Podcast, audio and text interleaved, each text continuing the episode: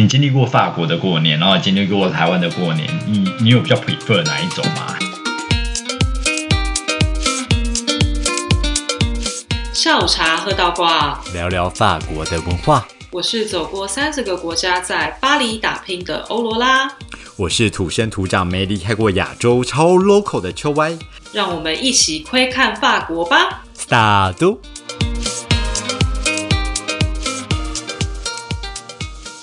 哎、我跟你说，我这礼拜就去上了政府的课，哦然后因为你知道现在 COVID 疫情的关系对，所以政府有规定说，如果非不得已，你必须要在室内的环境，你必须要跟别人隔离一公尺的距离，哦，因为这样你飞沫才喷不到。好意外，法国有在管这件事。对，这是非常非常少数我们有在管的事情。呵呵，我去到那个教室傻眼，那个教室非常的小，我们挤了差不多二十个人，我就想说，怎么会是这样的一个空间，而且里面只有一扇窗，还是作死的，嗯它是不能开的。好像监狱。然后门也是不能开的，嗯很像坐公车一样。我旁边就紧贴着另外一个人，我就想说，你起码你政府你要带头做个榜样吧？对没有，完全没有在管这件事情。然后后来其中一个行政的人员他就说，今天因为政府那边他们的行政有出错，所以照理来说，本来是一个班级的人，他们变成两个班级的人，所以正常的情况下是一班十二个人，对，我们班却有二十个人，因为他们的行政疏失。但你知道法国呢，就是非常的常有这样的行政疏失，就算出了这样的问题，他们也是不管你的。当然，我们有些人就会很生气嘛，我们就觉得天哪，我们来上这样整天的课，又不是说只有半个小时或一个小时，是五个小时以上。那这样五个小时，我们都要在密不通风的环境承受着这哦种高感染的风险群呢、就是因为你你你的关系把我们大家都聚集在一起我们想象、哦。对，所以有一个女生，她就非常的生气，她就说：“这不是我们的错，那我们现在这个课还要继续上吗？你让我们深陷在这样的风险中。但老师他也非常无辜，因为毕竟也不是他安排的行程让我们来这里上课嘛。他看到名单时候就傻眼，就想说：“哎，本来不是应该十二个，怎么会变二十几个人？”他就说：“我知道这不是你的问题，但这也不是我的问题。”你现在要走可以是你的自由，这是我们法国的真理。你要做什么事情，只要是合法的，你可以走。但是我就必须在那个名单上写说你是缺席的。你知道，听到我们这里，我们所有人都倒抽一口气，除了那个女生。哈但缺席到底会怎么样？这个东西，像我为了上这个课，我等了六个月。这是什么？课啊？它是法国公民课。然后这个公民课呢，就是你要上了之后，你才会比较好拿到你的下一个签证。哦，OK，然后我光是等这个课，我等了六个月。也太久。对，而且好不容易我上到了今天你发生了一个这样的情况，那我是要走还是不走呢？因为他今天一旦备注我缺席了，那你在政府那边就会有记录，他在政府那边的记录绝对不会说。因为我们政府的缺失，所以把两班放在一起，这个人缺席了，他绝对不可能这样记录，他只会写你缺席。那这个理由，他就有很多种可能嘛，他也不会觉得他是他们的问题，他就会觉得是你的问题。那你在下一次呢，跟政府申请要拿这个课的时候，对，他会不会给你？他给你顺不顺利？那你联不联络得到他？因为他们很常发生一种状况，就是你今天你要跟一个单位联络，他电话你是打不通的，你只能靠 email，但 email 你又要寄到正确的单位，如果是不正确的单位，他可能也是不会回你的。好，你好不容易你找到这个正确的单位了，他也在一个礼拜内回信给你了。那你有可能呢？你拿到的是一个月后或是两个月后的这个课，那你又怎么能保证说你拿到这个课之后，它又不会发生行政疏失，又把两班并在一起呢？好惊悚哦。所以只有那个很有 guts 的女生她走了，然后有另外一个男生，他也是在那边碎碎念啊，一直抱怨啊什么的，但是他也不敢走，我们其他人也不敢走，所以你看，我们宁愿深陷在这种高风险的感染危险中，我们也不愿离开，你就知道法国的行政有多可怕了。你上课周遭的同学都不是本国人，对吧？对如果是上什么公民课的话，还是因为你们都是外国人，所以法国政府可以对你们这样？对啊，是真的啊，我真的觉得是这样，因为我们现在没有投票权，对对他们来讲，我们就是一些没有用的人。那那听起来真的蛮有可能的。对啊，所以我现在就只能祈祷我不要得 COVID，我没事，然后可以跟我先在远端祝福你，谢谢啊。还好我们距离这么的遥远。哎，就这样啊。周末的一件鸟事。好啦，算了啦，都过去了。我们今天相约是要喝下午茶，下午茶喝什么啊？我们今天来喝香槟聊过年。喝三小香槟。你不知道法国过年就是要喝香槟吗？谁会知道这种东西啊？说的也是。对啊。为什么？为什么？因为香槟本身就是一个庆祝的饮料，所以，比方说你生日啊，或者是有什么重大节庆的时候，我们就是要开香槟。然后新年对法国人来讲就很重要，家庭团聚，所以一定要开香槟，不可或缺的一个饮料。这样哦，OK，大家来喝香槟吧！耶，那我们。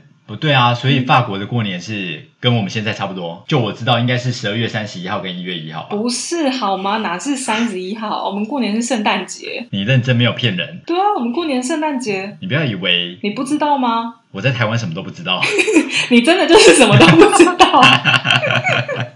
其实三十一号就是。跨年那一天对我们来讲也没有这么重要诶，我们重要的是二十四号跟二十五号。二十四号圣诞夜其实就相当于是台湾的除夕，然后二十五号就是正月初一那一天，所以我们认真在过就是二十四号对这一天，然后二十五号可能就鸟收散了。那法国圣诞节到底都在干嘛？法国圣诞节真的是一个很嗯很有心的节日，因为。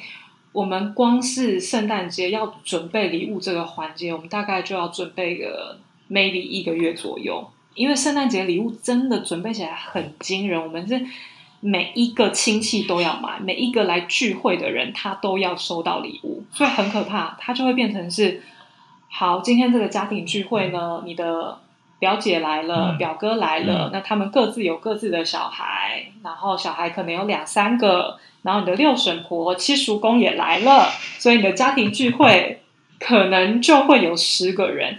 你就要为这十个人各自准备礼物，不像台湾，你只要给小孩红包，我们就只要包红包而已，你知道吗？我知道啊，你也是台湾人哦。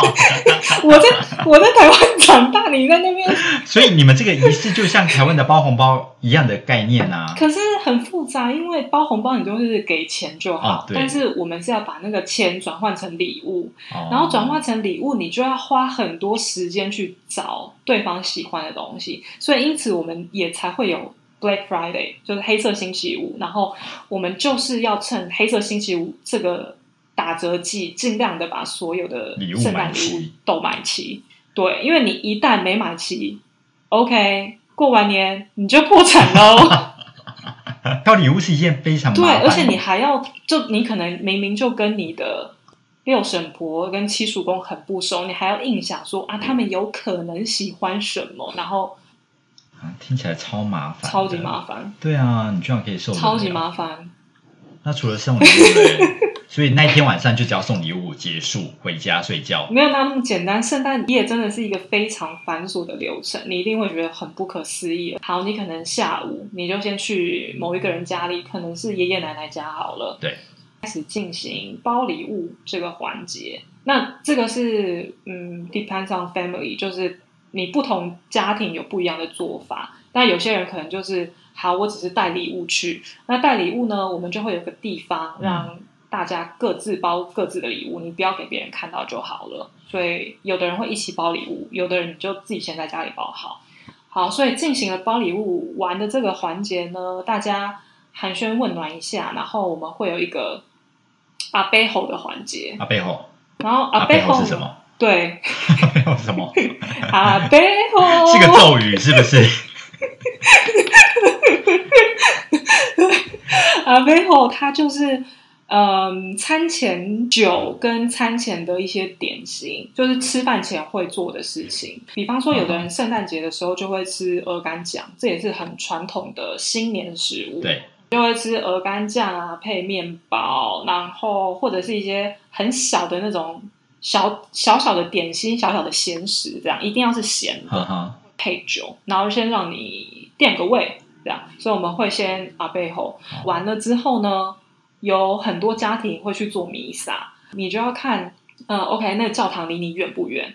因为如果你的爷爷奶奶家是在一个乡下的地方，嗯那他可能不像巴黎这么方便，就是教堂可能在你家附近。没有，你可能开车你要开三十分钟，甚至是更久的时间。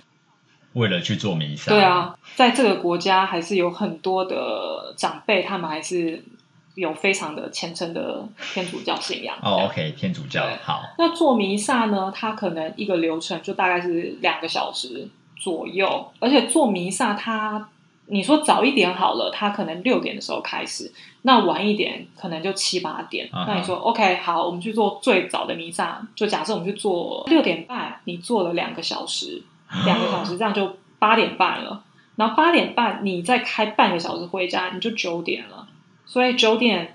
大家吃晚餐喽你人不觉得很晚吗？但为什么弥撒要做这么久？这是每一个弥撒的仪式都这么长吗？因为它那个环节很长啦，就是你要唱圣歌唱很多歌嗯啊哼，听人在讲经啊，然后什么的。好，回到家可能已经九点十点，然后呢就结束你要。吃晚餐，你还没吃晚餐呢、还没吃吗？已经到九点十点还没有吃晚餐，完全省略这一段。然后呢？OK，九点开始吃晚餐，然后你又知道法国人是一个非常能聊的民族，然后吃东西也要非常的久。我们又很注重说，你今天吃饭你要先前菜、主餐、cheese、甜点，缺一不可。特别是新年的时候，那每一道它可能就一个小时，因为大家就是很认真的在聊天，不是在吃饭。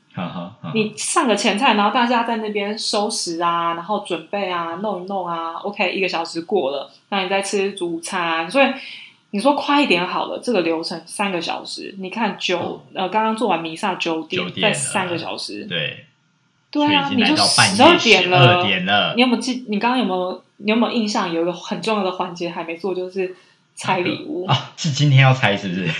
所以十二点就开始拆礼物喽，好开心、哦！然后你想，我们这大家族哎，你想，如果你是一个大家庭，你每一个人都送一个礼物，你那个礼物根本是多到炸出来，有可能是四五十个。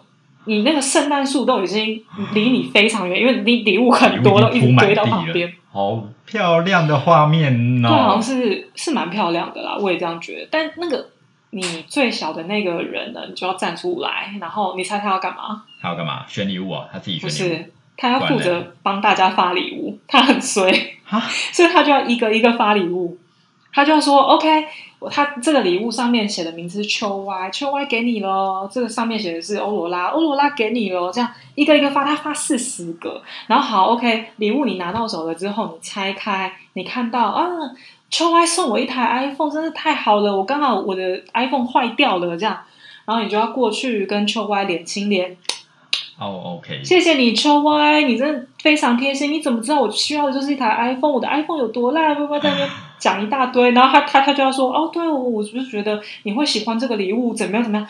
就开始寒暄问暖很久。你想，如果你家有十个人，你十个人你要来一次这个流程，好惊人哦！哎，但我有一个疑问，例如说好了，嗯台湾的红包可能都是什么长辈包给小孩，或是呃有赚钱包给没赚钱，或是包给长辈。那你们的礼物嘞，是每个人就是要准备全部家族的人都各一份嘛？嗯，对你如果是大学生，因为大学生你可能已经在打工了，对，所以你还是会买，但有的时候你会买的比较省啊，就比方哦说爷爷奶奶，你就你就给一个这样，嗯爸爸妈妈你就给一个这样，嗯哼，所以跟台湾有点像，就用赚钱有没有赚钱这件事情来分你到底要不要买礼物这件事。然后呢，那拆完对。礼物之后呢，就终于结束了你们这个哎，拆完拆礼物可能就是一个两三小时的环节，所以就凌晨三点喽，然后凌晨三点，凌晨凌晨三点你再聊一下，大家才说 OK，我去上床睡觉喽。而且你知道，有的时候圣诞节你就会认真的吃的非常的饱，因为跟除夕一样嘛，你就会有很多的菜。OK，好，你主餐吃完了，cheese 吃完了，大家觉得说哦，真的没有没有胃吃甜点了。但甜点又是一个很重要、不可以少的环节，因为我们圣诞节的时候一定要吃树木蛋糕，它长的形状就很像树干，然后它会有有一些嗯 bakery 那是什么？面包店，所以它也像台湾的年轮蛋糕，它不像年轮蛋糕诶，因为它都是一卷圆圆的，然后它外面会做的很像假的树干，然后里面你切片的时候，它有一点像是年轮。呃蛋糕卷，其实它也不像蛋糕卷，因为它其实是有三层这样，然后它中间可能会加呃风果啊、覆盆梅，或者是它会有芒果、巧克力什么之类的口味，然后上面会有蛋糕，然后在外面可能就是所以奶油、啊，其实里面就是一个一般的蛋糕，然后外面就是会包一卷很像树干的表皮的装饰的东西。你要这样说也是可以啦，我形容的非常的到好吃底。。我要把它具象化啊，不然我们很难理解。就我而言，它就是柠檬蛋糕啊。对啊，但被你形容的就好像又不是啊。嗯，好啦，你可以这样理解，我觉得你形容的还算不错。好对，好好，然后刚刚就说到说，我们确实就没有那个胃去吃甜点，但甜点又不可以少，所以我们的做法就是，曾经有一年我就这样，就是 OK，我们就说好，我们就先不要吃甜点，我们就先去拆礼物这样。然后拆完礼物之后，我们就哎，那我们再吃甜点喽。所以我们吃甜点可能就是凌晨两点了。重点是。法国人又很喜欢吃完甜点的时候一定要喝咖啡或茶，他们觉得是帮助消化。但对我而言，我就是认真的，我喝不下。我觉得这个东西就像法国人很难理解，为什么很多台湾女生嗯，有两个胃，一个是咸食味，一个是甜点味，这是他们不能理解的地方。我不能理解他们地方就是为什么他们有两个胃，一个是吃东西的胃，一个是喝东西的胃。他们就吃完甜点，明明就已经撑到不行，就是哦，我们要喝个茶来帮助消化，这样。对，然后喝茶又一边聊天，然后你回去睡觉，哎，三点喽！你不觉得法国老人很强吗？年年在守岁，哎，你是开心的吗？当下我是开心的，但必须要说，我下午的时候都会先补个眠，你老灰啊，是不是？毕竟年纪 有够一点。因为你知道，像台湾呢、你可能除夕的时候有一趴就是吃完饭，或是吃饭配电视，电视是一个很重要的一一部分，所以你会很长时间你在盯电视，但盯电视你比较不会那么容易累。嗯那嗯，很多法国人是不看电视的，所以我们在做任何一件事情的时候，都是不停的在聊天，不停地在聊天。你不要说你聊天两个小时，你就会感觉累好了。我们这样聊是从下午或者是晚上一整个晚晚上，所以有可能是六七个小时，那不累真的很难哎、哦，听起来真的好长哦。但哎对啊，但就我知道，反正呃，你现在还没有结婚这件事情，所以对于法国人而言，他们都可以这样子把自己的女人，可能还没有结婚的女人，就把她带去家里面一起过圣诞节这件事。其实这个就是一个很 tricky 的地方，因为对法国人来讲，嗯圣诞节就是一个比较重要、比较正式，跟家人一起过的。对，所以你男女朋友平常可以随便带回家，OK。但是你圣诞节带回家，就是表示说你们的关系是稳定的，你们有可能会一起走很长的一段时间，或是你们已经正在呃维持一个很长的恋爱关系，甚至可能即将要结婚。了解。才会带回家过过年。所以，如果你要破坏一个男人或是一个女人的恋情，你就可以问他说：“哎，那你另外一半有没有带你圣诞节回家过年啊？”这 样可以破坏很好判断呢。天哪！你现在是在炫耀，就是你有一个很稳定的法国的恋情，就对没有，我没有，在炫耀这件事情。我只是觉得，听起来很刺耳。我只是觉得我男人蛮敢的，而且你知道我。第一年认识他的时候，他就带我回家了。然后那个时候我傻傻的，我不知道说啊，圣诞节是一个这么正式的场合，这样，然后我就去了。然后我去了之后，我就发现说，哎，怎么大家好像都开始有帮我，就是当成家人感，或是聊天的过程中你会有那样的感觉。然后我事后才发现，哎，不妙，原来就是圣诞节好像就是你们好像会走到最后，或者是你们会在一起很久这样子然后就有一种哎你这招很厉害哦。所以现在应该是这么说，就如果法国的男生约你去他家过圣诞节或平安夜的话，就是要恭喜这个女子。其实这也不是恭喜不恭喜，就是你们的关系可能是比较稳定的。哦，而且你知道，道，我第一年圣诞节的时候，我其实是在法国过的，应该说是我第一次来法国的时候，我就是在圣诞节、圣诞夜的那一天到法国。嗯，听起来。这真的是一个错误的想象。我那时候就想说，哎，圣诞节不是就有圣诞市集啊，很棒啊，很美啊什么的。认真的没有一间商店有开，所以就打开我的行李箱，把我准备要送给别人、收买别人的凤梨酥打开来吃。所以我平安夜那一天，我就吃凤梨酥。那如果台湾人真的要去感受到法国什么圣诞节的气氛的话，你有什么比较建议的时间点吗？我觉得十二月就可以来了，但是千万千万不要在二十四号之后，因为二十四号那天就就是认真的没人。然后法国哦的市集基本上二十四号后就不会开了。那其实它就有点像台湾的过年啊，就是你除夕到初二可能都没有什么人在营业的概念啊。对啊，你你可以想象，如果一个外国人除夕的时候来台湾，有多么寂寞吗？我有一个法国朋友，他完全就是跟我做一模一样的事情，他就是台湾除夕那一天降落到台湾本土，然后我就说，你为什么要选这一天？这一天没有人。他说哈，怎么会没有人？不是要有一些舞龙舞狮的表演？你们没有过年的节庆的活动吗？我说没有我们就是跟你们圣诞夜一样，大家都在家里吃饭。但嗯还好，就是他也饿不死，他也不用吃他行李箱的 cheese。台湾有 Seven 啊，很方便啊。哎，不然那你在台湾都是怎么过年啊？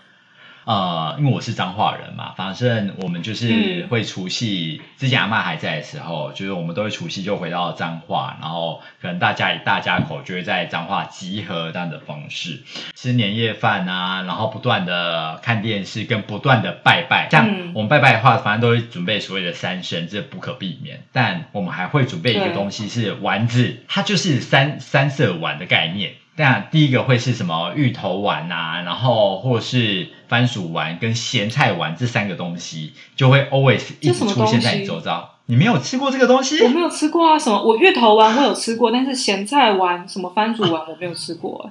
呃，但我以为每个彰化人都会有诶，你知道它的东西就会像是芋头丸的话，它就是芋头签哦，它不是你在什么，你现在是买那种很有名的芋头丸里面包蛋黄那种东西，不是，它就是芋头签，然后揉成一团，然后拿下去炸。然后番薯的话一样就是番薯签，然后把它揉成一团拿下去炸。然后咸菜就一样是揉成一团，然后拿下去炸，加花生在里面，彰化人是不是很喜欢一团的东西？可能就是团团圆圆嘛，取谐音嘛，你知道的。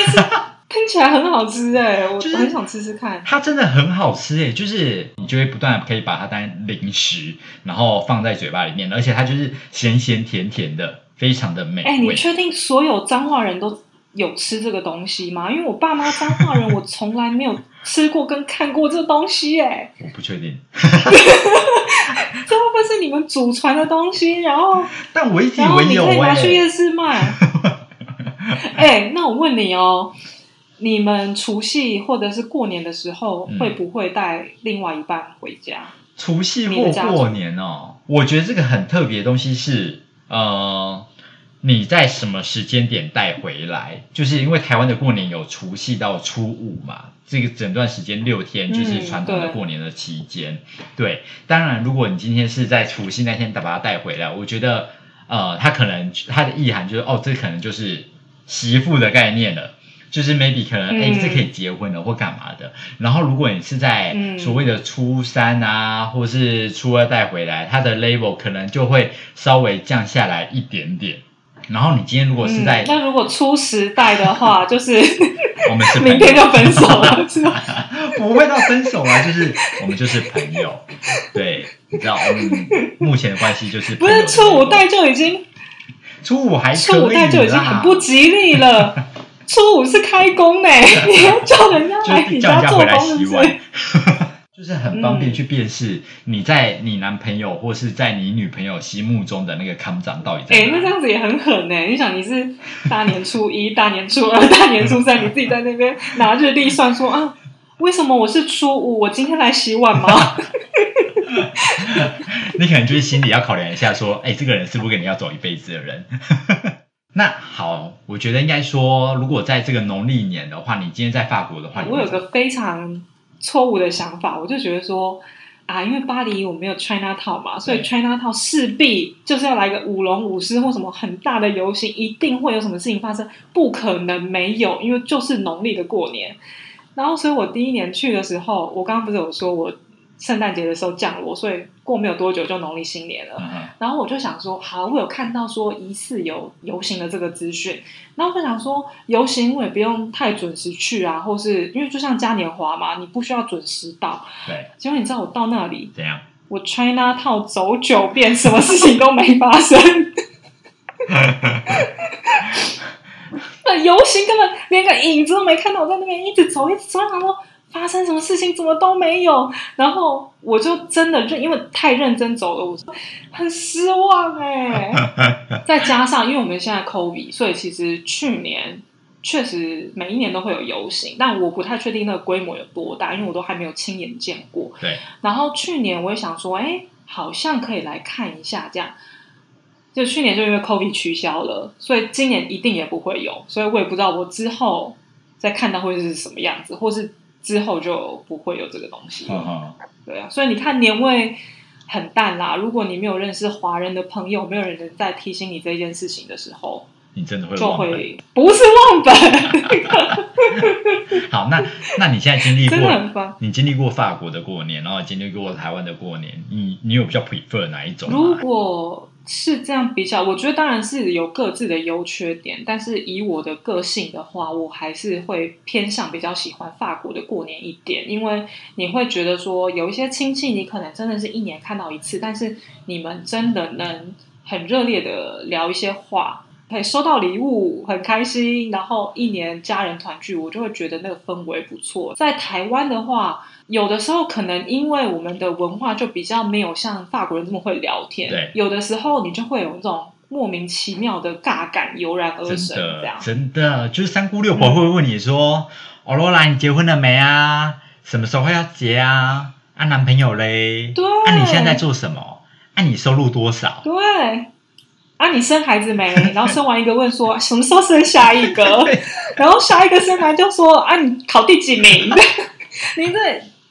你你的一辈子没有办法结束这些话题，完全没办法。在法国就好一点，他们就比较不太会去管理这些私生活，当然可能会问一些工作上的事情啦，我都觉得还算正常。但就我觉得压力没这么大，相对的。哦，原来。那你呢？你你自己听完我分享跟你自己的过年，我觉得如果听完就是法国的过年跟台湾的过年，我可能会喜欢台湾的过年。唯一的点可能就是有一个长假。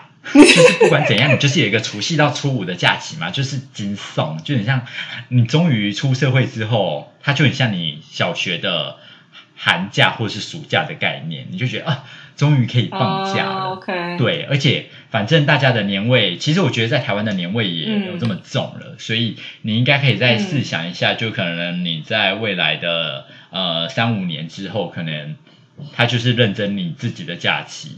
不会受到这么多的干扰，对，也不是干扰了，不会受到这么多的。说亲戚是干扰，前面先卡掉，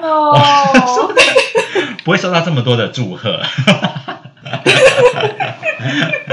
我现在也很喜欢台湾的过年啦，你知道的，就是可以看到很多的亲戚呀，然后大家互相了解一下，就是彼此的生活啊，对，而且逐渐的，你年纪变大了之后，你也会去问人家说，啊，你最近过得怎么样？所以我们就被阿北跟阿尚这样，好可怕哦！那你要不要来法法国跟我团聚？我觉得啦，像节日，我觉得一年有过一次就 OK，就感觉不错了。所以我觉得两个都很好。圣诞节有过到圣诞节的新年，然后或者是有跟农历新年有过到，你旁边有你爱的人，不管是朋友或者是亲戚家人，我觉得这样就很好了啦。真的，我觉得不管是在法国、在台湾，都是秉持着这个样的原则就 OK 对，然后拜托大家千万不要在二十四号那一天来法国哟。我们下周见。